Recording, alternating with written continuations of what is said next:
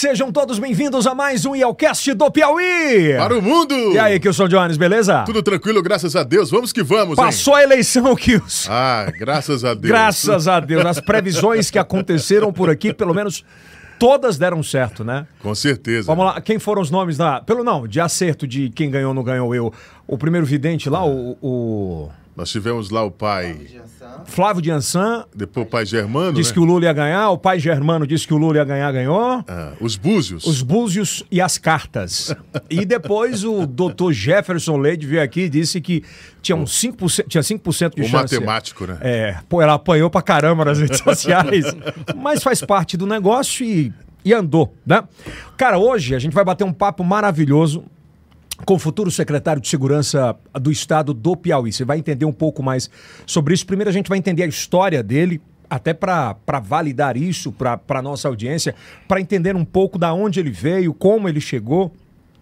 Porque muitas vezes o cara já acha que, ah, não, foi colocado por alguém, tem padrinho político, isso, aquilo. É bom a gente entender bem sobre isso. Mas antes quero dizer que você está muito elegante. O Heron veste o homem atual. Você tá né? bonito, hein, Kilson? É, uma coleção excepcional, maravilhosa. É a nova coleção, Kilson? É a nova coleção da Heron. Aliás, um abraço à turma da Heron que está um ano com a gente, renovou mais um ano agora. E quero pedir a você para dar essa moral para todos os nossos patrocinadores que passam aqui no telão, que aparecem aqui nos GCs com o QR Code. Consumam essas marcas, que é muito importante para que esse conteúdo continue. Lembrando que nós somos o primeiro podcast em TV aberta todos os sábados às 10h30 da noite pela Rede Mil Norte para mais de sete estados. No YouTube, quase 40 mil seguidores. No TikTok, já passamos dos 308 mil seguidores. Maravilha, hein? 40, quantos mil- milhões no TikTok?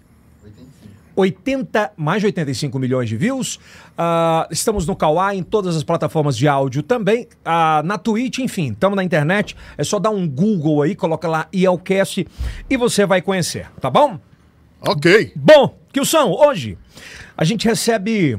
Na internet a gente fala um molecão de 38 anos, né? Ô, 38 anos, hein? 38 anos. Agora, ó o currículo do cara. Ah, 38 anos, Sim. procurador do Estado desde 27 anos, exerce advocacia privada na área da- do direito imobiliário, certo.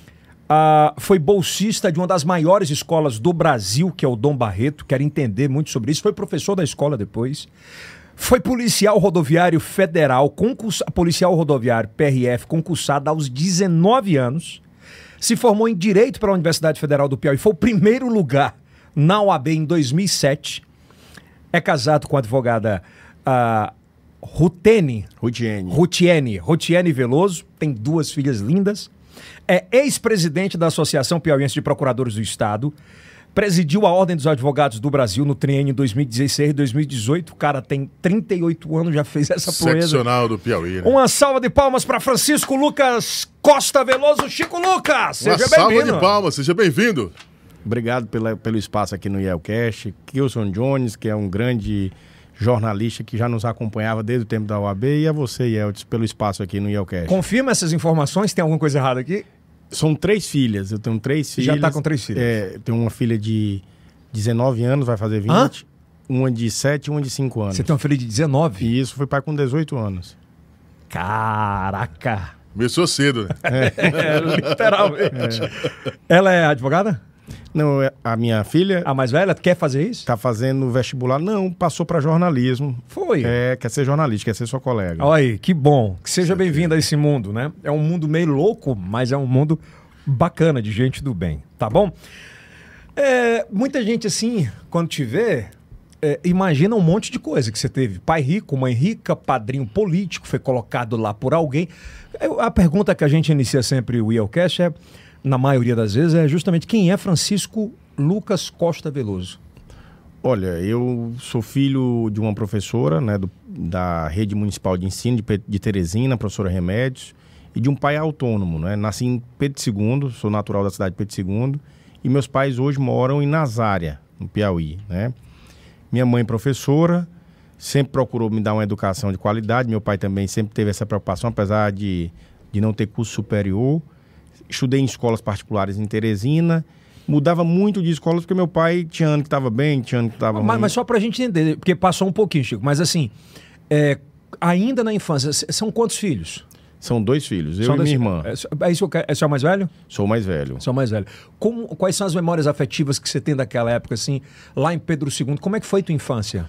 Olha, minha infância foi uma infância muito tranquila, né? Minha mãe é uma pessoa muito amorosa, meu pai é uma pessoa assim muito tranquila, só exigente, né? Eles sempre exigiram muito estudo.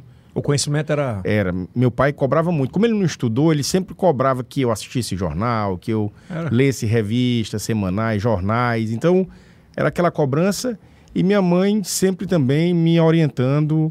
Passava as férias em Pedro II, já morava aqui, morei no interior do Maranhão, morei em São Luís também muito tempo. Meu pai era quase um caixeiro viajante, ele era representante comercial. Então, de repente ele estava aqui numa praça, depois estava em outra, então a gente tinha que seguir. Ele era, ele era vendedor de quê? Ele trabalhou na empresa Barroso, né, que é a DB Oliveira, que tinha representação de produtos de higiene, Protegable, absorvente ela, é, tinha as fraldas Pampers, Ele te levava pro trabalho, Chico? levava e ele a gente teve que seguir ele em Santo Inês e depois em São Luís, né? Mas diga assim, você via ele vendendo? Ah, sempre. Ele, é, ele é um vendedor nato, né? Ele é um comerciante. Eu, infelizmente, eu não tenho essa habilidade do comércio, né? Meu negócio é mais é Mas tu consegue vender ideias, né? Tem que vender ideias, né? Mas para vender coisas eu tenho um- uma certa dificuldade no comércio mesmo. Eu sempre fui uma pessoa mais focada nos estudos, né? Na, na coisa da, da qualificação. Mas acompanhava muito, acompanhei ele sempre, minha mãe também, e, e via o esforço dele para me proporcionar aquela educação. E você sabe como é vendedor, né? Um ano tá bem, um ano tá ruim. Mal, depende muito. Sim, muitos. A gente tinha uma, uma variação, até que a gente tomou uma decisão de voltar para Teresina, morávamos em São Luís, e esse retorno a Teresina foi um retorno que a gente tinha uma certa dificuldade, né? Foi, foram tempos difíceis. Quantos anos você tinha? Tinha mais ou menos uns 14 anos. Já 14? É, que foi quando eu fui lá bater as portas do professor Marcílio e pedi uma bolsa de estudo para estudar no Dom Barreto. Mas né? do nada você chegou e bateu na porta. Por que lá o Dom Barreto? Porque o Dom Barreto, como você colocou, uma das melhores escolas do Brasil, tinha sempre aquela aquela ideia de estudar lá, não tinha condições, mas eu fui falar para ele, ó, professor Marcílio, tenho vontade de vir estudar aqui, sei que a escola é muito boa, não tenho condições. Aí ele chamou lá... Sa- Sabe por que? Desculpa te interromper, mas eu tenho que fazer essa pergunta. O que me chama a atenção, como é que um molecote de 14 anos recebido por ele? Como é que foi Ah, esse não, processo? O, o professor Marcílio era uma, era uma figura, né? E eu fui lá sem meus pais, porque na verdade eu fui lá mesmo pedir, assim, eu, eu sabia da, da forma como ele agia, né, em relação à educação. E principalmente, eu, eu também, eu sempre fui uma pessoa meio destemida. Não, eu não tenho receio de agir, eu não tenho medo de. Então fui lá pedir essa bolsa para ele. Ele pediu para me fazer uma prova, eu fiz essa prova, eu não, eu não fui nem tão bem, mas eu mostrei meu boletim e ele me deu uma bolsa de estudos no segundo ano do ensino médio. Então eu estudei lá no Dom Barreto durante dois anos por bolsa de estudo que eu não tinha condição de pagar. Então ele sempre me apadrinhou, inclusive eu sou muito grato ao professor Marcílio, ao Instituto Dom Barreto. Eu estudei em 10 escolas, né? Hã? Eu estudei em 10 escolas porque meu pai mudava muito. Então aqui no, em Teresina eu estudei no Risonha, estudei no Ângulo, estudei no Pato Donald, estudei no Monteiro Lobato. No Maranhão eu estudei no, em várias escolas. Então aconteceu de em alguns anos a gente mudar no meio do ano de escola. Isso te afetava naquela época? Porque mudança de escola é mudança de comunidade de amigos. Eu sou uma pessoa muito desprendida, assim, né? É, eu, eu, tenho um, eu tenho um desprendimento para coisas materiais, principalmente, eu não, eu não tenho apego. Então, essa mudança, para mim, era muito natural, até hoje.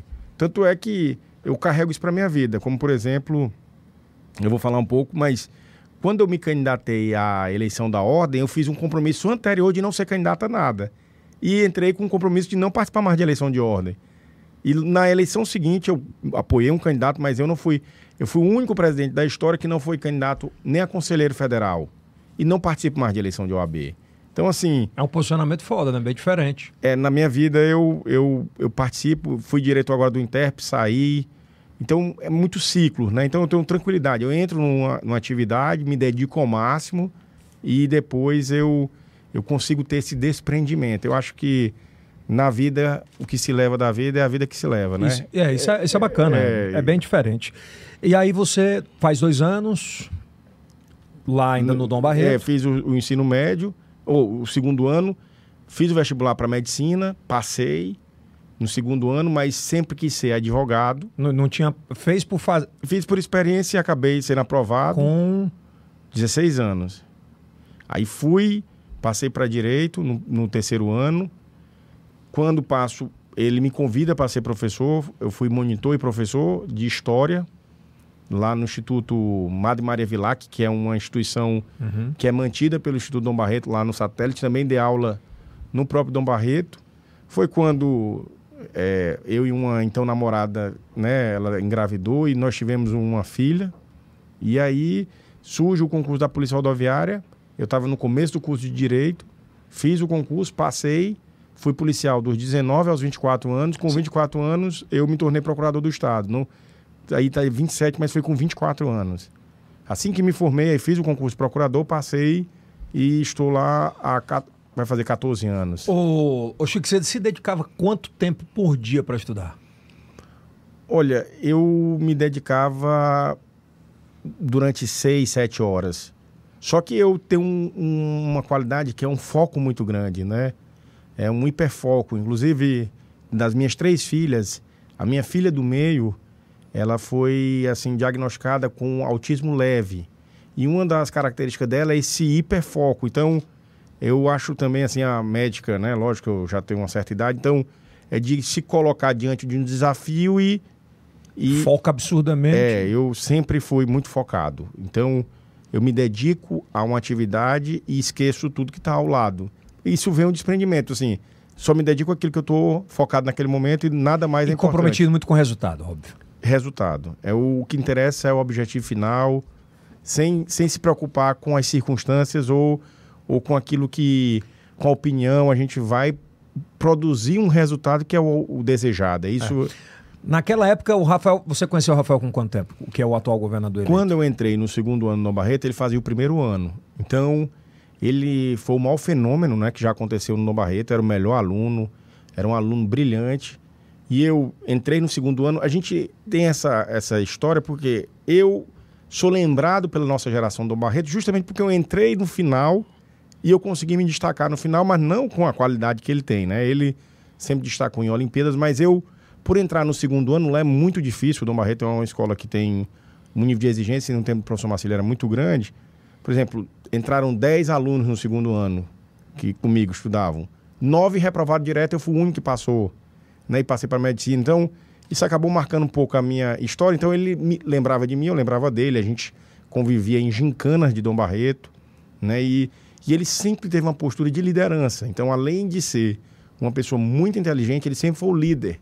Então, ele era o líder do time da gincana. E, e é bacana, viu, Kilson, a gente falar sobre isso, porque o Dom Barreto, ele subiu a régua da educação. Então, assim, é bom fazer esse testemunho, né? Todo, é, quando tudo que tem alguém que se destaca demais, é bom que se crie concorrência e que consiga fazer esse balanço. E depois do Dom Barreto, começaram a criar, se iniciou uma série de escolas excepcionais em Teresina, né? Olha, eu fiz até uma fala sobre o Rafael em um determinado momento e que fica aqui, assim, é, é meu testemunho de um historiador até assim. É, você tem governos ao longo da história que são governos da elite. A elite do sul e a elite do norte disputaram por muitos anos o predomínio da política piauiense. Sim. Nós tivemos no 2002 a ruptura da eleição do governador Elton Dias. Eu até brinco que o governador Elton Dias foi o primeiro vaqueiro a chegar a governo, porque sempre quem foi o governante era o fazendeiro, o dono das propriedades. Nós tivemos agora a primeira moradora, né, que era aquela, aquela pessoa que vivia agregado, não tinha terra, que é a nossa governadora Regina Souza. Por isso essa preocupação social que ela tem com a questão da, da- Das terras. das terras. E por isso que ela nos cobrava tanto no Instituto de Terras do Piauí. O Rafael é filho do êxodo rural, ou seja, filho de quem veio para Teresina para estudar. Então, ele já traz a marca de ter que estudar. Então, a gente é uma capital que estuda. E o Dom Barreto foi muito importante na formação dele e vai ser muito importante na nossa formação porque o Marcílio, ele exigia a excelência. Então, existe um lema no Dom Barreto, todas as tarefas do Dom Barreto, até hoje, tem um lema: estar na média não é aceitável. Ora, estar na média no Dom Barreto já era difícil. E ele ainda dizia que não era aceitável estar na média. E isso foi a marca que o Marcílio deixou para nós, de buscarmos a excelência. E o Rafael, ele tem isso e ele coloca para essa equipe que ele quer que o governo seja um governo de excelência. Que a gestão seja de excelência e ele vai focar muito na produção de resultados. Bom, aí você passa essa, essa fase da sua vida, começa a, a se envolver mais, obviamente, com política, porque afinal de contas o Rafael é filho de um dos maiores políticos que tem um berço do PT a, aqui no estado. E naquela época vocês já conviviam com isso? Vocês batiam papo sobre isso? Eram políticos? Não, não. Na verdade, é, a gente tinha aquela relação de amizade, são vários. O Dom Barreto, ele não focou na formação de quadros políticos, ele formou na produção de bons quadros. Então todo mundo lá era meio medicina e direito. O Rafael já foi diferente, foi para matemática. Eu fui para o direito, passei no concurso de procurador do Estado, né? era policial, depois passei para procurador do Estado, a maioria dos nossos amigos médicos, mas sempre a redenção era individual, né? era a salvação da pessoa pelo mérito dela, mas não tinha essa preocupação social. Eu é porque sempre tinha uma visão de esquerda, então votei no professor Nazareno em 2002, foi meu professor de matemática, mas não tinha uma relação tão próxima com o Rafael. Nós éramos sempre fomos amigos, mas não éramos de conviver tanto. Mas a vida sempre, né? A gente tem aquela relação. O Dom Barreto é uma família, né? Então é, a gente se encontrava, ele me consultava como advogado, assim como eu também o consultava em determinados assuntos. Marcelo Noleto, os amigos é, que são contemporâneos. Quando eu é, fui quando ele foi chamado para ser secretário de Fazenda, ele me convida para ser o chefe do gabinete dele, da, da parte jurídica, né? Eu já como procurador do Estado. Então, a minha vida como procurador foi um pouco alheia à, à vida dele como, como, como, político. A gente não tinha essa, essa, essa visão, né? Nós tínhamos só a convivência mesmo institucional. Ô, ô, Chico, você acha que a sapiência, por exemplo, a inteligência, uma das, das vertentes do Rafael, é entender que tem que ter tem que ter sempre gente muito boa ou melhor do que você perto para te ajudar? O Rafael ele é um excelente líder porque ele sabe que o líder precisa ter uma equipe qualificada. Então ele é uma pessoa que não tem medo dos seus liderados, ele na verdade estimula que os liderados cresçam sem receio de disputas, né? Então ele é um líder muito generoso porque ele dá meios, ele cobra e ele quer que o liderado brilhe porque ele sabe que o resultado do liderado, na verdade, vai, vai ser em última medida dele também. Então, ele sempre deu autonomia para todos que trabalharam com ele e é a marca dele, delegar bem, montar boas equipes e buscar resultados eficientes. Ele, ele tem essa marca, ele quer que as pessoas produzam bons resultados. Kilson, a gente vai começar a tratar de campanha para a gente entender como é que foi a montagem para essa campanha, quando surgiu essa vontade. Mas você quer já fazer alguma pergunta? Fica à vontade. Não, é esse caminho que, Chico, que você trilhou já nos estudos, focava a uh, ser um advogado e tudo isso você é, ser policial rodoviário federal, procurador do estado, isso foi uma coisa que você estabeleceu como meta? Olha, sim, eu sempre tive vontade de ser procurador do Estado. Era meu objetivo por conta de gostar da advocacia, a advocacia do Estado, no caso, o procurador é advogado do Estado do Piauí. Então, essa era a minha meta no curso. Eu tive a sorte de passar, passar no meu estado, foi uma felicidade, mas nunca pensei do ponto de vista político. A gente não, não tinha essa visão, sabe? É, foi um acaso do destino eu me encontrar depois com o Rafael e a gente trilhar esse caminho. Foi ele que me estimulou a ser candidato na OAB. Foi ele? Foi ele. Foi ele, meu maior estimulador. Ele. Eu, eu tenho um jeito mais tranquilo, né? Assim. Então. Ele, ele é mais aguerrido, é, né? Ele, aí ele. O pessoal disse: Ó, oh, rapaz, o Chico Lucas é um cara bacana, né? Então, esse meu jeitão assim. Aí ele. O pessoal me convidou a participar da ordem. Eu, eu falei: não, não sei se quero ir. Aí ele, não, você tem que participar, você é um cara inteligente, você tem que, tem que se dedicar ao Estado também, tem que retribuir. Ou seja, ele que me estimulou e me fez a reflexão de ser candidato. Ou seja, você estudou, você tem que contribuir para o desenvolvimento do Estado. Então, ele foi meu maior estimulador. E naquela eleição do OAB, ela, ela deu uma dimensão absurda à eleição do OAB, que era muito mais fechada entre os advogados. Então, depois da, tua eleição, parece que ela tomou uma proporção que é quase uma eleição de, de governador. É, é eleição pesada e, e, principalmente porque envolve, né? Não é eleição de classe, né? Envolve todo mundo. É. E naquele, naquele ano teve esse fenômeno. Eu, eu era então mais jovem, né? Eu tinha 30 anos, ninguém me conhecia, né? E foi uma surpresa, né? Contra um grupo que era muito forte, né? Nós tínhamos o presidente nacional da ordem, que era o Marco Vinícius, Freud era um grande presidente, já tarimbado. Então, Aí entra um molecote lá do Dom Barreto. Molecote no bom sentido, É. não, menino mas foi, jovem. foi uma né? experiência boa, né? E, e felizmente a gente Você conseguiu. fez uma entrega legal, na sua opinião? Eu acho que sim. Eu, eu saí com uma aprovação de 87%. Né? A gente conseguiu dialogar bem com a sociedade, a gente conseguiu dialogar bem com a advocacia, com o Tribunal de Justiça. A grande questão é que a OAB, eu, foi uma experiência maravilhosa. Eu tenho. Só que eu depois percebi que, apesar de sonhar em ser advogado, eu me faço, sou mais bem realizado em desempenhar políticas públicas, como foi no Interp. Então, assim, foi uma experiência maravilhosa. Eu tenho muita gratidão pela ordem, pelo aprendizado. Eu sou muito honrado de ser membro honorário vitalício. Então, assim, foi uma experiência maravilhosa. Mas também fiz um compromisso de ser candidato apenas uma vez e de não continuar a me perpetuar na ordem. Então, eu honrei o compromisso assumido, fui candidato e depois não fui mais candidato. É, Chico, eu lhe acompanhei na Ordem dos Advogados do Brasil e também acompanhei, nós nos encontramos é, em alguns assentamentos e tratar, lidar com aquelas pessoas. E foi só apenas a entrega de um título ou foi muito mais?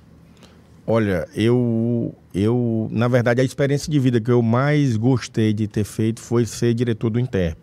Nós entregamos mais de 15 mil títulos de terra. A gente regularizou uma série de, de assentamentos que tinham anos que esperavam pelo documento da terra. Nós regularizamos as três primeiras comunidades indígenas do Piauí. Então, há mais de 100 anos se diziam que não haviam mais indígenas no Piauí, né?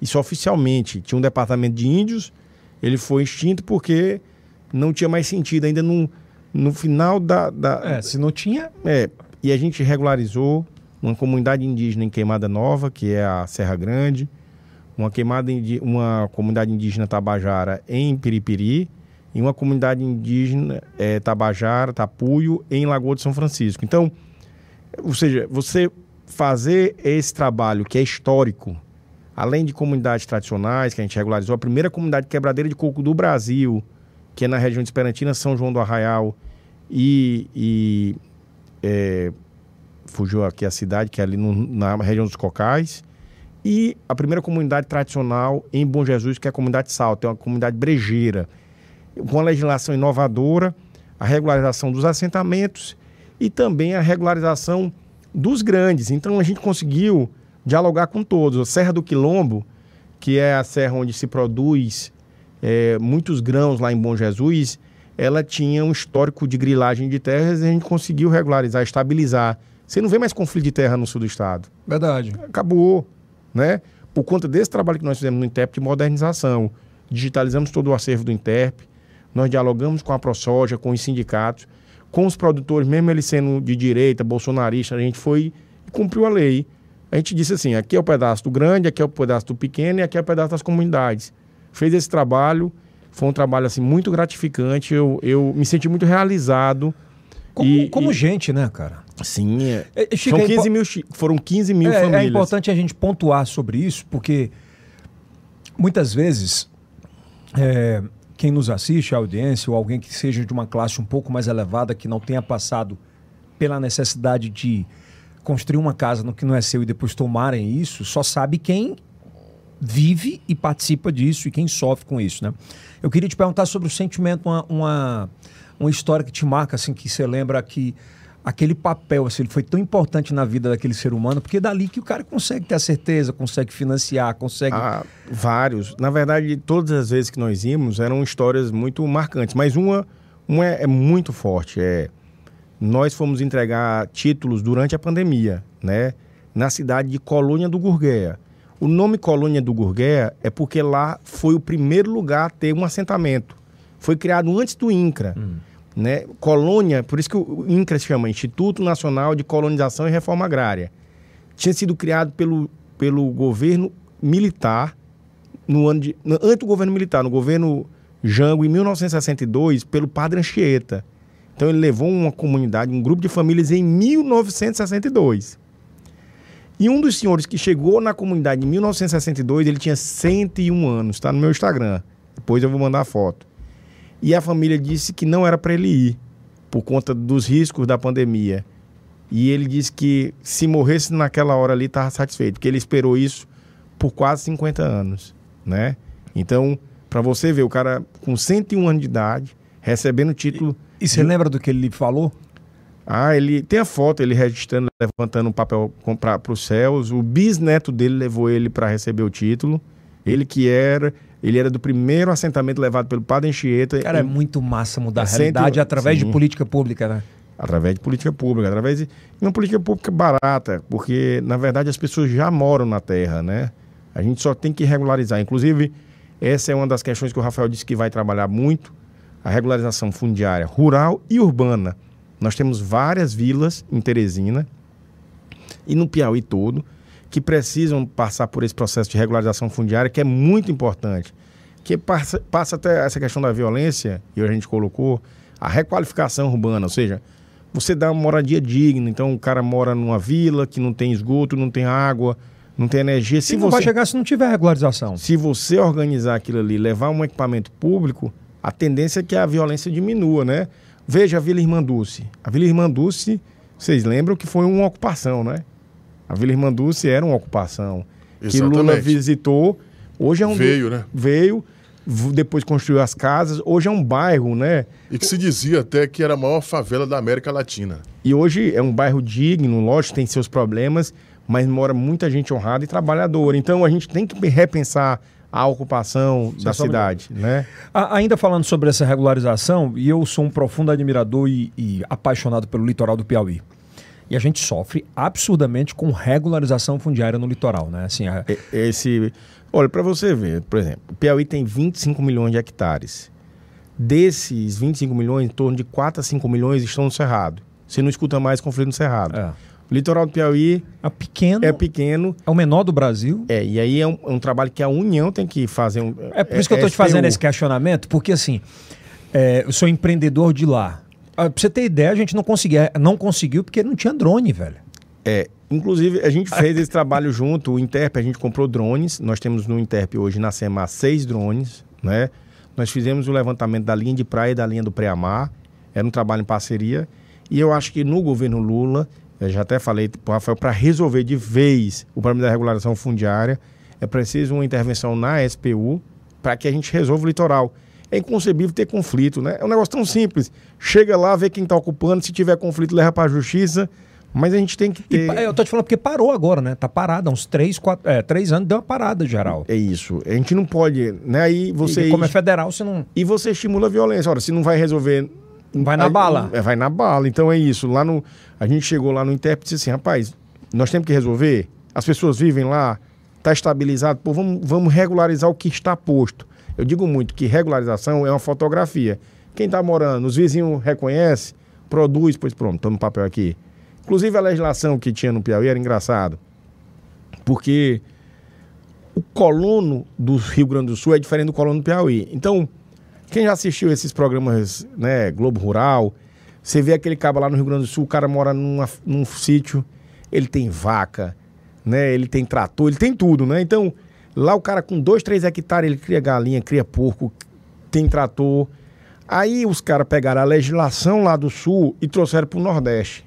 Aí, quando a gente ia para ver se uma propriedade é produtiva, eu ia usar os critérios lá do Rio Grande do Sul ele não, não vai, porque aqui. É outra realidade. O cara tem, às vezes, 100 hectares, ele, ele, ele só ocupa um, dois, né?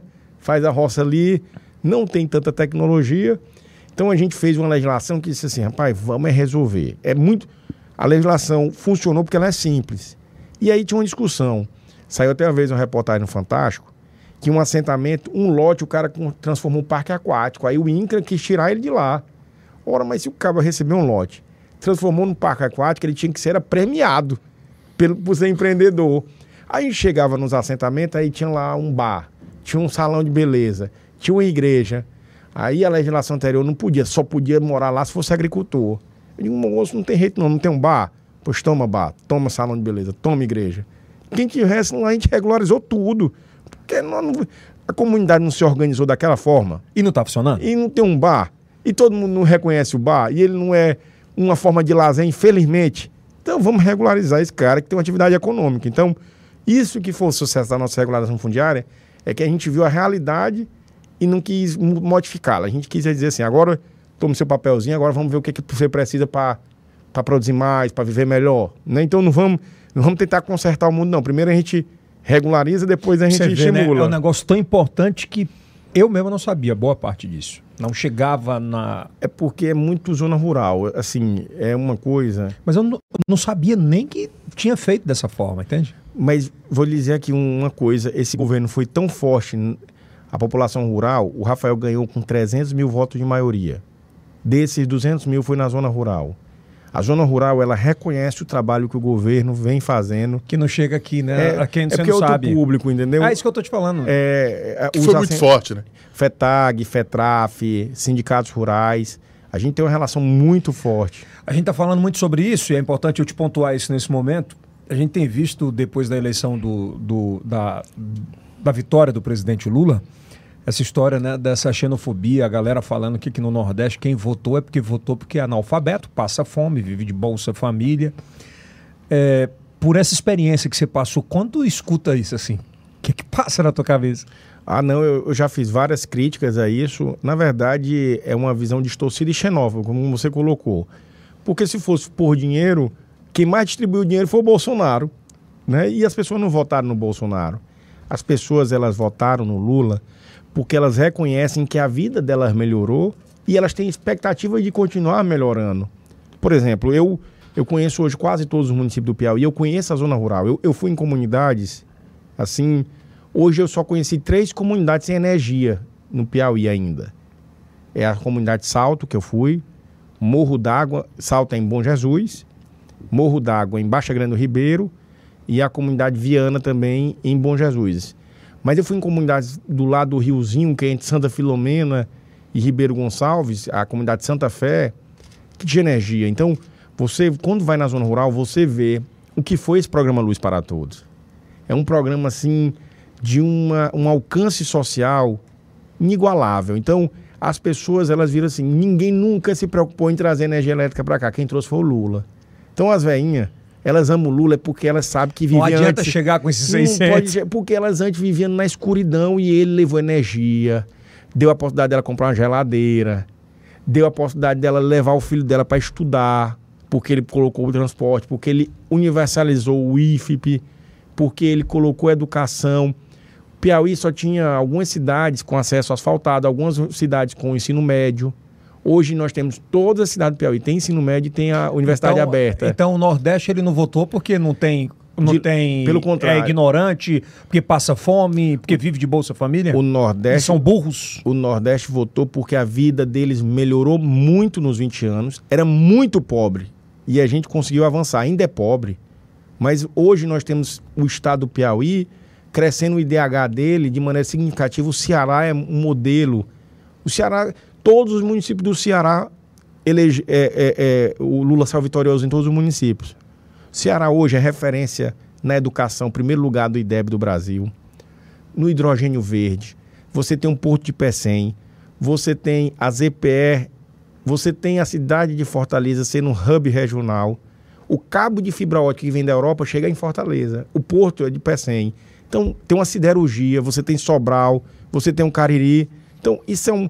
Na verdade, o Nordeste, se o Lula retribuir, ele vai ser o motor de desenvolvimento que o Brasil vai continuar crescendo graças ao Nordeste. Eu tenho, acredito muito nisso.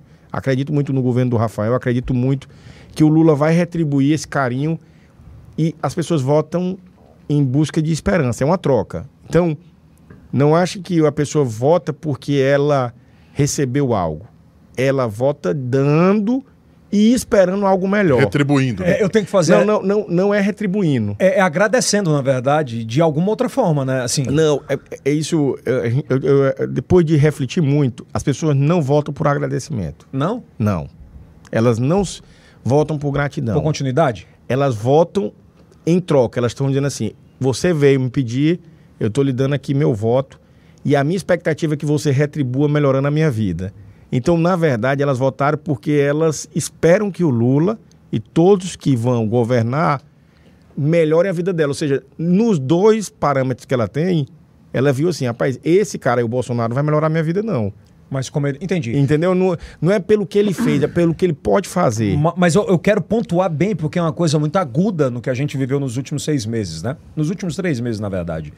É, o presidente Bolsonaro, com o seu líder do Centrão, que era o ministro, é o ministro da Casa Civil, Ciro Nogueira, e que foi aliado de Lula durante muito tempo e conhece bem a região nordestina porque é daqui, é, eles acreditaram muito que esses 600 reais iria virar a campanha. Não só os 600 reais, mas como os empréstimos que foram consignados na, ah, nos últimos dias ou nos últimos, nas últimas Nas últimas horas. nas últimas semanas, né?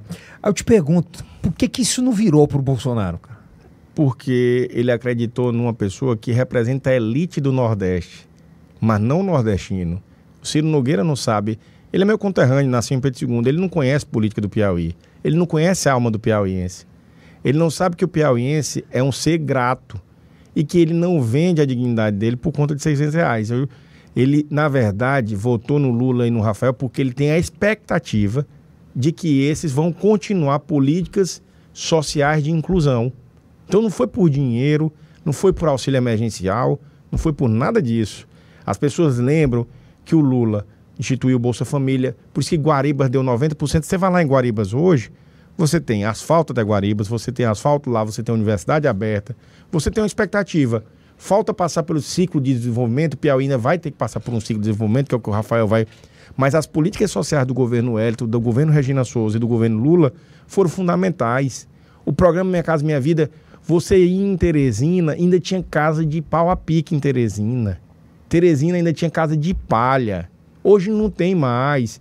Quem mais construiu casas no Piauí foi o Lula e a Dilma. Então as pessoas, quantas pessoas não tinham uma casa para morar e hoje moram numa casa confortável, numa casa Conjunto digna, habitacional, né? num conjunto habitacional, num apartamento. Então isso é extrema. O que aconteceu é que o Bolsonaro escutou um cara que não entende Piauí. Ele, o Ciro Nogueira, ele representa aquela elite que eu coloquei aqui dos ciclos. É o cara que chegava no interior, mas ele não conhece o que é o Piauí. Porque ele nunca viveu a pobreza? Nunca. Ele não, mas não é só viver a pobreza. Ele não. Ele não. se- Ele não ele, vamos lá, para começo de história. Eu crio minhas filhas no Piauí. Eu quero um Piauí melhor para as minhas filhas. As- a família dele não mora aqui. Não estou fazendo. Ele tem todo o direito de morar onde ele quiser. Mas qual o compromisso dele tem de construir algo melhor no futuro se, se nem a família dele mora mais aqui, né? Então, a minha família mora e eu pretendo morar o resto da minha vida aqui. Então, eu não quero um lugar. Eu, eu, eu quero um lugar bom para viver para minhas filhas. Eu quero um lugar digno, né? Então, eu quero educação de qualidade, eu quero um serviço de qualidade, eu quero que as coisas funcionem. Então, ele, ele não conhece, assim, o Piauí profundo, né? O Piauí real, o Piauí. E, eu não estou aqui colocando. é, assim, eu também não sou conhecedor, nem e Rafael precisa conhecer mais, mas nós fazemos parte de um time que conhece, que o Hélito Dias é um profundo conhecedor da alma piauiense, Regina Souza. E a gente está aprendendo esses caminhos e, e seguir os ensinamentos desses Até mestres. porque são duas gerações totalmente diferentes. Por exemplo, o Hélito ele tem um olhar muito mais pro povo, aguçado, e muito menos, às vezes, técnico, matemático, de atrás de estatística, talvez, assim, nesse Mas, sentido. mas é porque é isso, o, o Hélito, ele, ele, é o, ele é o vaqueiro, ele é a pessoa. Então, quando a gente coloca o Piauí, a formação dele eram as fazendas. Então, a elite piauiense, por séculos, ela vivia na cidade e deixava o vaqueiro lá trabalhando. Então, ela vivia de renda. O vaqueiro fazia o trabalho dele e, no final lá do ano, ele pegava lá a quarta e, a- e o cara... Ou seja, o cara não precisava nem trabalhar. É a elite que é absiteísta, é uma elite que vive de renda. Ela não trabalha, ela não, ela não se esforça, ela não precisa se. Ela já nasce com patrimônio, já nasce com não sei quantas mil cabeças de gado e não sei quantos mil hectares. O Elton não, é filho, cara de índio, uma pessoa simples que teve que se esforçar. Regina Souza vivia lá na Mata dos Cocais, na região de União. Teve violência por quê? Porque ela era subjugada, a família dela tinha que trabalhar na terra do cara que ela morava, um morador, né? Rafael já vem do filho do êxodo rural. Quem veio para Teresina estudar o pai dele, ele já é o filho do êxodo rural. Já tem aquela visão da qualificação, o, o vencer pelos estudos, né? Então, mas todos têm a sina do piauiense, assim. O Rafael é a sina do piauiense médio hoje. O piauiense médio, o jovem, Ele sabe que estudar é importante porque vai dar uma vida melhor do que os pais deles tiveram. Não é verdade? Eu tenho certeza que você busca melhor para seus filhos, você busca, todo mundo bota. Por que a gente tem um Dom Barreto aqui? Então, então, esse foi o erro do Bolsonaro de acreditar num cara que nunca viveu isso. Nunca viveu. Eu tenho certeza que o Ciro Nogueira nunca tomou um banho de rio. Eu banho no Rio Parnaíba todo mês. Eu nem banhei, Rio Poti, nem é, Rio Parnaíba? Eu já banhei em mais de 30 rios piauienses. É minha meta é banhar em todos os rios piauienses. Então, um cara desse não, não tem como conhecer o Piauí. A gente saber o que é banhar de rio, é ir pro interior. No ele açude, vai, né? é um açude, né? É, ou seja, viver uma Semana Santa. Uma galinha caipira é, lá em Nazária. Aí é bom e, demais. E curtir, né? Agora, tipo, tu acha que ele passou da conta, ele não consegue mais voltar pro barco do Lula? Olha, eu acredito... Porque tem muito essa pergunta, né?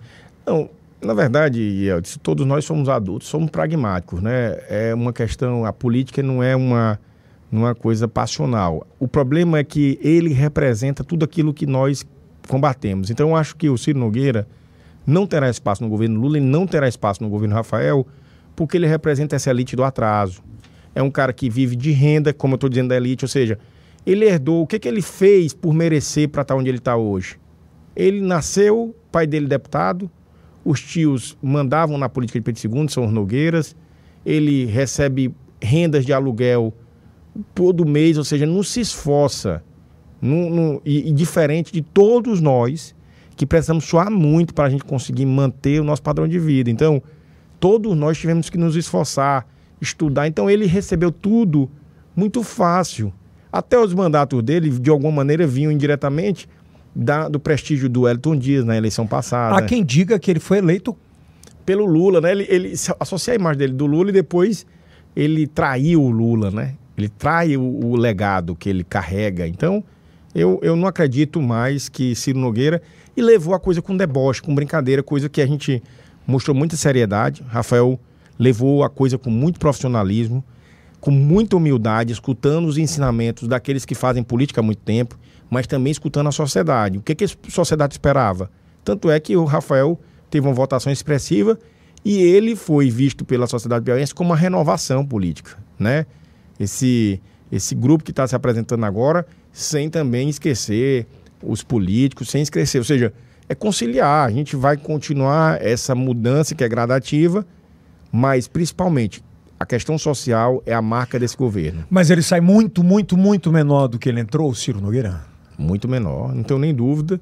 Primeiro porque se tornou um cara inconfiável nas suas previsões, enganou, né, o seu Imagina assim, a gente nunca nunca manipulou nenhuma informação, sempre de maneira transparente com nossos correligionários. Quando a gente se reunia, mostrava, você viu aqui, você entrevistou o Jefferson Leite, a gente fez dezenas de pesquisas, nós conversávamos com estudiosos, com cientistas sociais, com matemáticos, com estatísticos, nós conversamos com a classe política, com prefeitos, com vereadores, sempre de modo transparente. Então, o Ciro se mostrou inconfiável, se mostrou é, uma pessoa debochada nas brincadeiras, que não cabia a ele no papel de ministro da Casa Civil. Ele tinha que levar a coisa com seriedade. O tique, né? O tique. Tic-tac. E, além disso, ele, na posição que ele ocupava, ele tinha que ter trazido mais benefícios para o nosso Estado. Ele não trouxe, ou seja, o pessoal colocava, ah, o Bolsonaro fez a ponte Santa Filomena. Pô, importante, mas você já foi lá em Santa Filomena? Não. Você já foi, que eu sou Johnny? Ainda não. Pois é, é importante, Santa Filomena tem uma importância estratégica muito grande, mas uma ponte só para o Piauí durante quatro anos não é nada, né? Então... Ele eu... poderia ter feito muito mais como ministro da Casa Civil? Muito mais. Eu acho que ele, na verdade, ele causou uma das maiores mazelas que o Brasil vai sofrer, que é esse tal desse orçamento secreto. Esse orçamento secreto é uma coisa abominável, é uma coisa que vai nos deixar uma chaga muito forte, porque ele tira do executivo a planificação das ações governamentais. O executivo é que vai dizer, pai, vamos fazer isso aqui, vamos fazer. E você pulveriza na mão dos parlamentares, então fica um negócio sem sentido. E aí você acaba deixando o orçamento ser subtraído por interesses eleitorais, o que não é positivo. Você acha que ele acabou enganando o Bolsonaro naquele momento? Ele vendeu uma coisa e entregou outra para os deputados? Eu, o Bolsonaro, eu acho que ele não, não enganou. Eu acho que ele estava dentro desse contexto. Ele enganou os seus apoiadores aqui, vendendo o sonho e a possibilidade de ganhar uma eleição que, que, que era muito improvável a vitória. Não, não, eu falei no sentido de ele chegar pro Bolsonaro e falar assim: ó, se a gente fizer esse orçamento aqui, nós vamos conseguir tua eleição. Então libera para todo mundo e vamos tocar um negócio que eles vão conseguir e vão fazer acontecer em votos. Em última medida, ele foi o maior beneficiário do orçamento secreto. É isso que né? eu tô falando.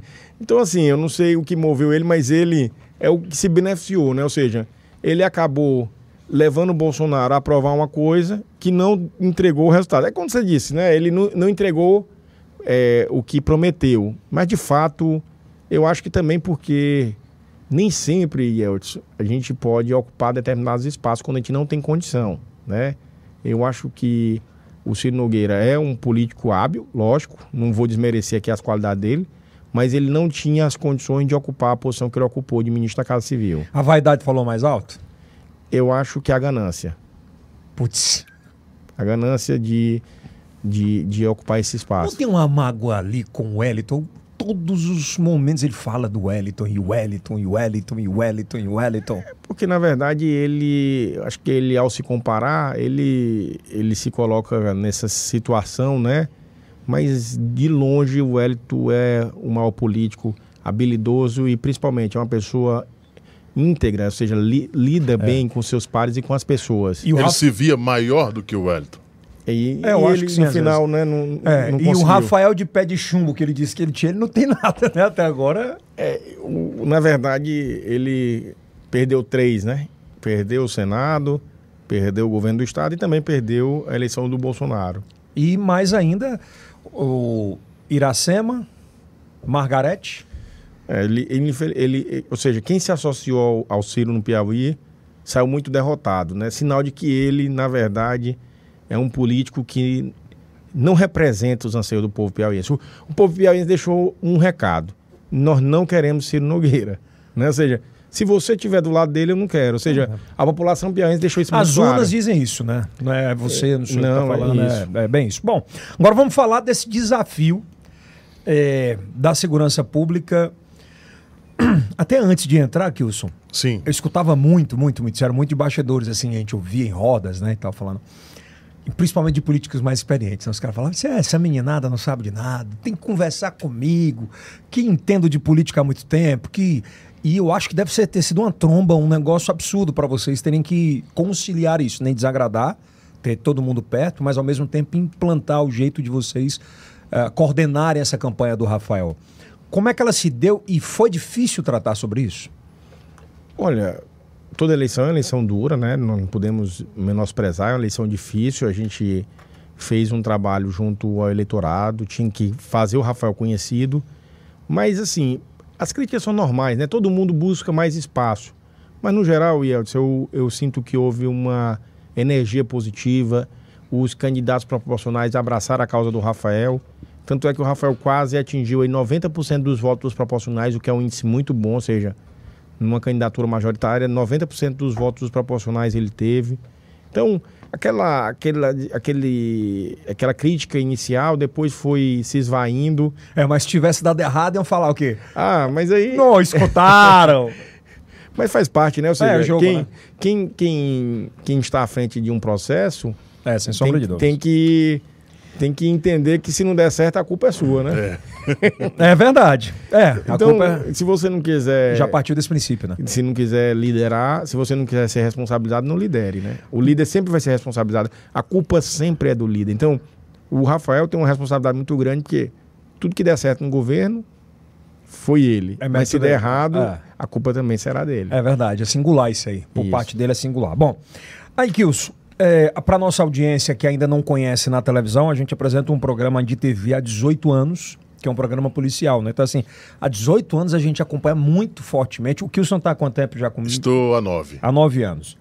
Então, é uma cena que é a pauta do Teresinense, a pauta do Piauiense, principalmente nessa última eleição, em todas as pesquisas aponta, elas apontavam e continuam apontando né, que o principal problema é a questão da segurança pública.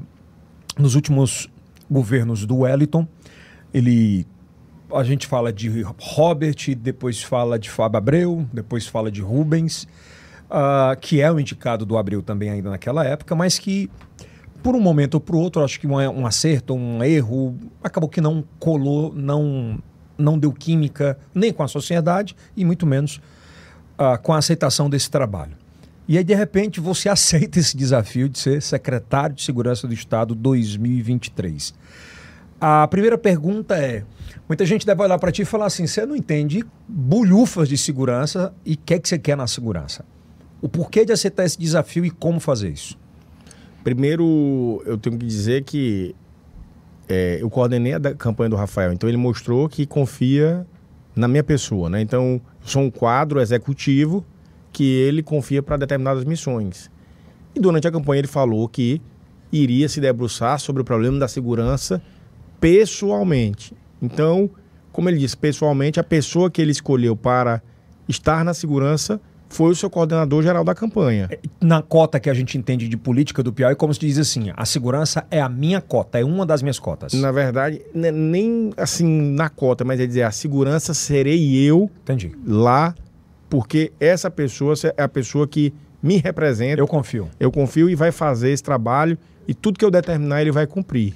Então, ele está me colocando lá com essa missão de cumprir as determinações, de me dedicar integralmente. E Eldson, sendo muito franco, é, todos os processos, seja de televisão, seja de segurança, sejam judiciais, ela envolvem três variáveis, né? É os recursos à disposição, são as pessoas e as suas finalidades. Então, tudo depende de organizar esses recursos, as pessoas e buscar o objetivo. Então, lá na Secretaria de Segurança Pública, na Polícia Civil e Polícia Militar, tem muitos especialistas em segurança tem pública. Muitos, tem ótimos quadros. Então eu vou escutar todo mundo. Aí eu vou ter que ter a sabedoria de escolher as pessoas certas. Ou seja, você vai, ou seja, você vai pegar ali o seu time, você vai colocar o Romário no lugar certo. É, e isso, o Ronaldinho no lugar o, certo. Você não precisa ser um bom jogador para ser um bom técnico, né? Verdade. Eu me recordo do delegado Alessandro Barreto, cara. Alessandro Barreto, que está em Brasília. Muita gente já. Cara, esse cara é... é. Eu já recebi, assim, dezenas de indicações. Já botei assim na minha agenda, ligar para cara, Alessandro Esse Barreto. cara é fenômeno. Inteligência. O cara lançou, acho que é o sexto livro dele.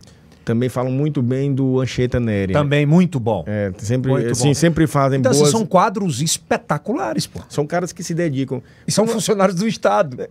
O cara tá lá há 10, 20 anos. Então, eu não tenho é. como... Então, na verdade, eu tenho que ter a habilidade suficiente para convidar essas pessoas, para chamá-los e dizer, meu amigo, o que, que você precisa para fazer seu trabalho?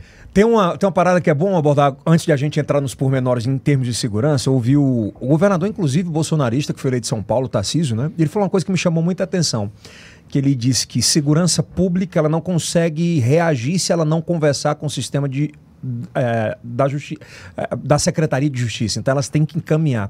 Isso tem uma coisa que o Hélito conseguiu muito bem com o secretário Carlos Edilson, foi sanar os problemas de de facções criminosas. Você não vê mais aquela história de comando de, de dentro da, dos presídios mandar matar gente fora.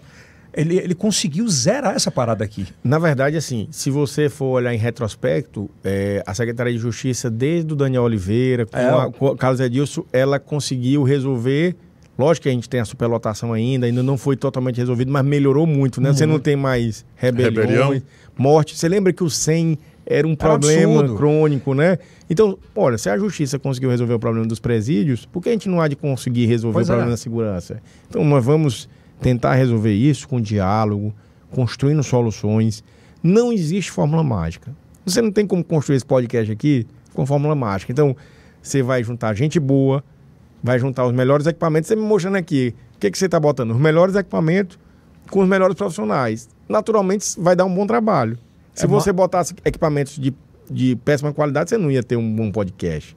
Se você não tivesse um Kirsten Jones na sua equipe, não ia ter audiência. Então, é isso. O meu papel é saber o que precisa ser feito com quem e buscar resultado, efetividade. É, eu, pelo que eu vi, você vai viver a secretaria 24 horas, né? Já comecei a analisar e, e, e principalmente buscar assim o que que o que que as pessoas esperam, né? Então nós vamos dialogar muito com as comunidades, nós vamos ter uma interlocução muito forte com as associações de moradores, com as igrejas, com os comerciantes. Você quer ouvir a turma? É, nós vamos ter que conversar, porque segurança. Eu, e eu essa não... conversa já Já começou? Já começou na secretaria? O- o- e o- quais foram as reuniões que já aconteceram por lá? Não, eu fiz uma primeira reunião com o Coronel Carlos Ruben, que é o atual secretário. Vai ser uma transição muito tranquila, né? Na verdade, ele, ele é uma pessoa muito serena, muito tranquila. É um excelente quadro da Polícia Militar que esteve à frente da Secretaria de Segurança Pública, passou pelos desafios, mas se Quem, dedicou quem é que está na tua equipe de transição?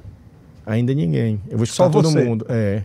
Na verdade, eu estou coordenando a equipe de transição do governo. Certo. E então vamos ter a primeira reunião ainda da equipe de transição do governo. E vai ser, na verdade, uma transição tranquila, porque desde o governo Elton Dias, o governo Regina Souza é o mesmo governo. Vai, é, um, é uma mudança de gestão, mas não é um- É, uma eu perguntei, mudança na de verdade. governança. Né? eu, eu perguntei, na verdade, porque o Rafael tem você. Então você tem quem ali na segurança? Já pensou? Na verdade, eu estou muito tranquilo, aberto para ouvir todos. Né? Então, eu vou bater a porta de todos os secretários, de todos os comandantes Bacana. da PM, de todos os delegados gerais. Eu vou escutar, né? já conversei com o atual delegado geral, com o atual comandante.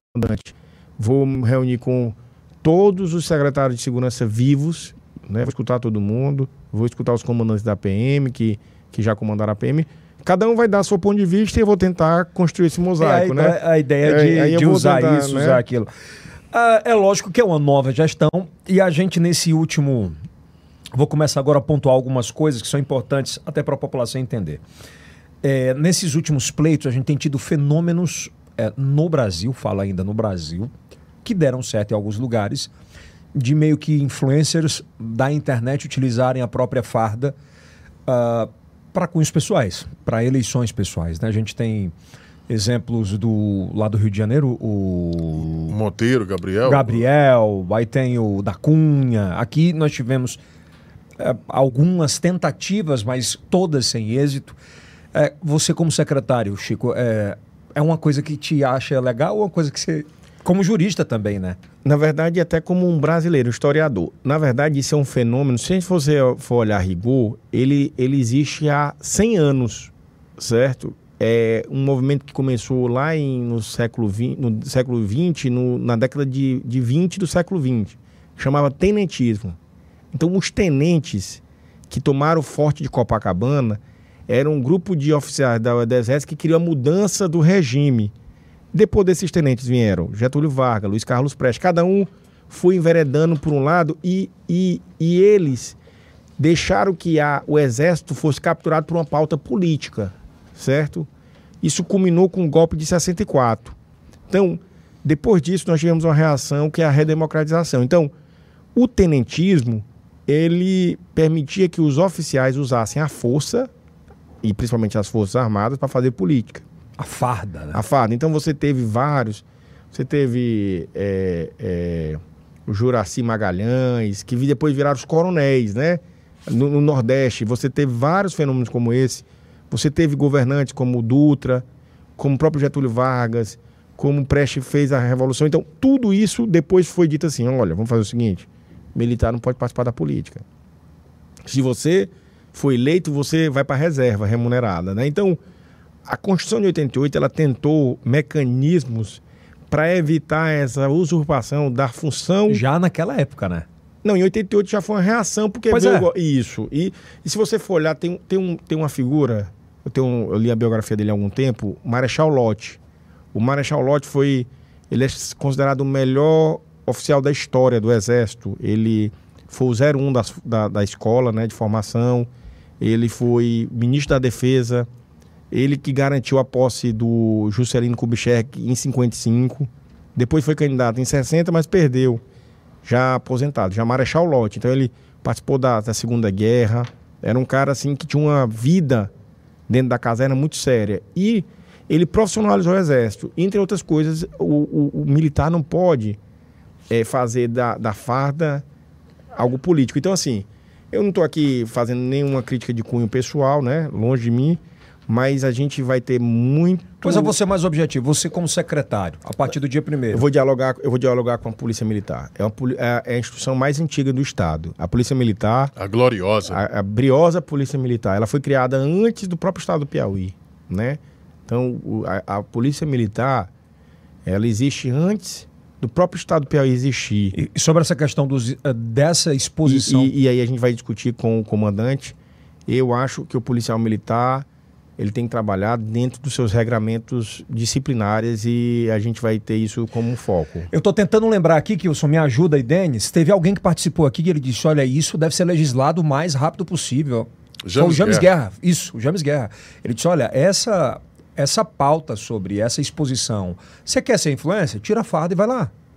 Mas não usa. Mas em operação a gente vai ter muita dificuldade. Isso é uma, é uma coisa que eu vou discutir, lógico. Eu não, É lógico. Eu não tenho. Mas assim, a gente vai levar com muita seriedade, muito respeito. Eu tenho o maior respeito pela Polícia Militar e pela Polícia Civil e a gente vai. No- em trocando em miúdos, como a gente fala no Nordeste, não vai ficar solto. Na verdade, eu acho que nós vamos ter uma gestão firme. Eu acho que a Polícia Militar já tem uma gestão firme. Então as pessoas estão buscando firmeza. Lógico, firmeza sem violência, firmeza sem, sem atropelo, mas a gente vai ser firme Um- nos procedimentos. É, uma outra coisa, e eu queria a ajuda do Kilson nessa pergunta, é porque institucionalmente a gente tem posicionamentos da polícia militar em si muito fortes. Por exemplo, é, quando eu digo posicionamentos, são grupos, né? Você tem a Rony, que é fantástica, extraordinária. São os grupos, né? né? Você tem Rony, você tem BOP, A força tática. a Força Tática, que é que tem seus batalhões. Aí de repente se criam outros, como Força Tarefa, isso, Força. Isso não acaba meio que prejudicando, porque é, você sabe, óbvio que cria um, um, Um, assim, um ciúme, né? um ciúme inteiro. né? Essas forças, assim, elas serão institucionais na tua gestão, por exemplo, BOP. Eu não tenho ainda posição formada sobre isso. Realmente eu preciso discutir. Se elas forem efetivas, continuarão. Se elas não É trouxerem. bom falar sobre isso. É isso. Na verdade, vou escutar. Se ela der resultados, O objetivo é esse. massa. Bom, Uma das maiores dificuldades em 2014 eh, foram realmente a, a entrada das facções. Quando elas começaram a se organizarem, o, o Estado ficou meio que eh, sem dizer o que estava a acontecendo. galera não reconhecia, a verdade é essa. O primeiro a reconhecer foi o Carlos Edilson na justiça. Ele disse: olha, tem facção sim, tem que combater, lembra? E como a Secretaria de Segurança Pública vai eh, combater as facções criminosas aqui do lado de fora? Olha, a gente vai dialogar muito com a Secretaria de Justiça, como você colocou, né? As facções nascem no sistema prisional, né? Uma forma de organização delas. Quando você vê o primeiro comando da capital, que é o que é uma das maiores, ela nasce dentro do sistema prisional paulista e ela replica esse modelo. Se alimenta de lá ainda, né? se alimenta de lá. Então, assim, nós vamos dialogar. Mas o principal, que sou Jones, é o seguinte: nós temos um crime organizado, mas esse crime não é mais organizado que o Estado. O Estado tem todos os meios para se organizar mais do que o crime. Então, nós temos uma polícia qualificada, nós temos recursos, nós temos equipamentos suficientes, então nós vamos instituci- institucionalizar a política de combate às facções através das delegacias de combate à facção. Serão nove no total, quatro na capital e cinco nas maiores cidades, Parnaíba, Periferia. Qual o objetivo dessas delegacias especializadas? É justamente isso. É, como o crime está organizado, você não pode diluir o combate a esse crime nas diversas delegacias, porque o crime organizado, ele tem uma hierarquia. E aí ele se manifesta nos crimes menores. Se você tratar cada crime de maneira individual, você perde essa noção do todo que é a organização criminosa. Então a delegacia ela vai no âmago, ela vai lá no, no- na ponta, assim, ou seja, quem é o cabeça do crime organizado? Como é que ele se alimenta? Onde estão os recursos do crime organizado? Então o combate ele tem que ser feito de maneira sistêmica, pensando na cabeça do sistema. Ó, O, o Coronel Galvão, que hoje é o diretor do Núcleo de Inteligência da Polícia Militar, ele, em conversa com a gente, ainda lá no Bom Dia e depois informalmente, ele, ele falou um negócio que eu achei interessantíssimo, sabe? Ele disse, olha, nós fomos ao presidente do, tribuna, do tribunal e demonstramos para ele que tem que se criar uma vara especial para a questão da facção. Aí mãe falou, mas por quê? Ele disse, você tem ideia, Elton, a gente consegue prender gente meio dia armado e o delegado autua só por porte de arma. Quando na verdade era para, segundo ele, né, era para atuar como porte, mas também incluí-lo como formação de quadrilha, uma série de situações para. Aí quando foi oito e meia da noite, nove horas, esse cara, eles prenderam de novo o mesmo cara. Entende? seja, tem que, tem que ser uma, uma repressão não ao indivíduo, mas à organização. Isso. Entendeu? Então, assim, você não vai investigar um indivíduo, você vai investigar uma Ah. organização, uma facção. Se ele é faccionado, já entra. Isso, então tudo isso Essa é a tua meta também. é, é repensar a forma de combater, lógico, interagindo com o sistema de justiça. Que é É, é importantíssimo. lógico, então nós temos que conversar com o Ministério Público, com o OAB. E você tem expertise muito grande sobre isso, por, ser, principalmente- por ter sido presidente da OAB. A gente tem essa experiência por ter sido presidente da OAB e também no Interp a gente fez um trabalho muito. É. A regularização fundiária, por incrível que pareça, o que é que aconteceu? Ela foi tão bem sucedida, foi tão bem sucedida no Cerrado, que acabaram com a vara agrária de Bom Jesus. Ou seja, nós conseguimos atingir o objetivo final, que foi regularizar, ela perdeu o sentido.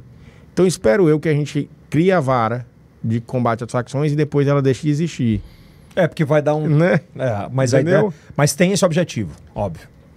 é uma das coisas que já foi pedida e muito provavelmente nós vamos conversar com o Tribunal de Justiça. Nós entendemos que deve haver uma pactuação entre todos os atores, até porque o Estado brasileiro é que está sendo questionado. Não é só o Estado do Piauí, é a própria, Porque que saia um case daqui. se Deus quiser. Esse modelo é um modelo de fora ou um modelo que está sendo criado aqui no estado do Piauí? E eu pergunto ao senhor também com relação a- a- a- ao sistema de segurança de tecnologia. Será usado algum Boa. sistema de tecnologia, eh, sistema de monitoramento, por exemplo? É, Kilson, eu vou atrás de todas as experiências exitosas. A gente, se tiver uma coisa que deu certo em outro estado, nós vamos copiar. Outro país, né? É, nós vamos copiar, não, não ter problema de. é, na verdade, eu estou aqui como sabendo do problema, nós vamos dialogar com os atores locais. O que eles trouxerem de inovação, de sugestão, se for viável, vai ser acatada. É, Hoje a gente tem um problema absurdo de monitoramento, né? Infelizmente. Pois é, eu acho que o, o vídeo monitoramento é uma ferramenta que a gente vai ter que discutir, né? Vai ter que implementar. Só que eu não sei exatamente. E É, aí você vai ficar por dentro de tudo. o- o- os custos, o, né? Então, mas É, a maioria, eu posso estar enganado, depois você checa isso, é, mas a maioria dos projetos exitosos nisso são PPPs de monitoramento, de reconhecimento facial, que não ajudam só a segurança, mas N situações que compartilham essa informação com o governo. pode ter certeza que nós vamos atrás de todas as experiências. É, algumas, exitosas. algumas são é, o que ele chama de cinturão. Eu estou tentando lembrar o nome específico, é cinturão de inteligência, eu não lembro, porque ele fecha a cidade, todas com reconhecimento facial, e que serve a muita coisa, serve ao Detran, serve a isso, serve aquilo, e acaba que Sim, É, integral. E que bacana, cara, de verdade você tá aberto aí, sabe? a Entender sobre que o quanto melhor tiver perto, melhor vai ser para quem tá lá na ponta, né? Ah, Kilson, mais uma? É, o, o, o, o, o crime de menor potencial ofensivo, Chico Luca, é o crime que mais incomoda a população de Teresina. E que quando esse criminoso chega na audiência de custódia, ele é liberado. Por isso, muitas vezes, a Polícia Militar chega a prendê-lo é cerca de cinco, seis vezes durante uma semana. Como é que o senhor pretende dialogar com a justiça com relação a isso? Perdeu, né? Perdeu o vagabundo, passa Perdeu. o celular. É, Na verdade, um a gente tem dois grandes problemas na minha visão, assim, quem são os crimes violentos, muitos relacionados às questões de facções e o roubo, furto de celular, né, que é hoje é o único bem de valor que as pessoas carregam, né? Ninguém anda mais com dinheiro porque usam Pix, né, usam cartão. Então, o que elas usam de valor é o celular. Então, a gente vai discutir com as operadoras, nós vamos discutir com o sistema de justiça nós também vamos intensificar essa questão da, da, da- do roubo, mas também da venda e da compra. né? Eu acho que não podemos alimentar um mercado de, de produtos criminosos. Né? Quem compra e quem vende produto de crime está alimentando esse tipo de, de E que violência. há uma repressão, pouca, uma pouca repressão. Eu acho que e a gente tem uma hipocrisia danada. E eu aqui falo assim, eu vou ser muito tranquilo nisso, assim. Quem comprar celular roubado vai estar também participando. bandido, né? Então, vamos, vamos parar de hipocrisia de. A gente não gosta quando uma pessoa próximo da gente sofre uma violência, mas muitos alimentam esse crime, É, né? Não é só o celular, a, a porra de o cara tá no restaurante, o cara quebra o telefone, leva o notebook com todo o material que o cara trabalhou não sei quanto tempo. Então, assim, de alguma É maneira, esse tipo de produto, se a né? gente for é, mais a fundo, nós vamos responsabilizar quem compra. Quem compra e quem E vende. tem que ser, né? Isso aí para mim é muito tranquilo. Assim, nós não vamos é, é, ser lenientes com isso, tratar como uma coisa de, de menor potencial, Eu, não. eu, eu posso fazer. Pode, só- assim, Chico, quando você fala no nome do, do delegado Anchieta, tem uma explicação. Quem trabalha, quem hoje é repórter policial, sabe que a- o GRECO, Grupo de Repressão ao Crime Organizado, com o Thales, que fez um trabalho e que vem fazendo um trabalho brilhante e Gigantesco, que verdade. é, não se vê, praticamente não se vê os crimes de Rouba roubo a banco. banco e que esses crimes eles migraram para a delegacia do Anchieta Nery porque cresceu o número, muito o número de estelionato Ah. e principalmente o virtual, que é onde o Anchieta trabalha. É bem isso mesmo. Ele, e ele é, ele é um cara que procura muito, a gente percebe. E é um cara que dá resolutividade. É isso que a gente vai buscar. Todo crime precisa de uma resposta, né? O cidadão que busca a polícia, ele quer que haja uma resposta para aquele... Você falou uma verdade, cara. O, a polícia do Piauí ela tem quadros. pra Você falar do, do Bareta no DHPP. O cara tem um dos maiores índices de resolutividade do país. Nós temos excelentes nomes. Eu, não, eu acho que é muito mais a questão da gente... Recompor a, E, e- a e colocar todos os atores na mesa, todo É mundo isso falar a sua dor e vamos tentar achar uma é. solução. Na verdade, precisa de um bom técnico.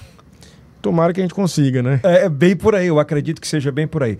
Pra gente fechar, eu queria falar, eu queria te perguntar sobre, como jurista, como futuro secretário, tua opinião sobre a audiência de custódia.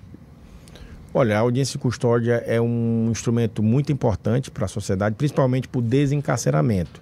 Ela não pode é, também servir para reincidência. Então a gente tem que encontrar um elemento. Uma coisa é uma pessoa que comete um ilícito, um crime de menor potencial ofensivo. Agora, aquela pessoa que pratica isso de maneira reiterada, ela não pode ter os benefícios da audiência de custódia. Então, a gente tem que encontrar mecanismos para coibir E dá pra fazer isso? Claro.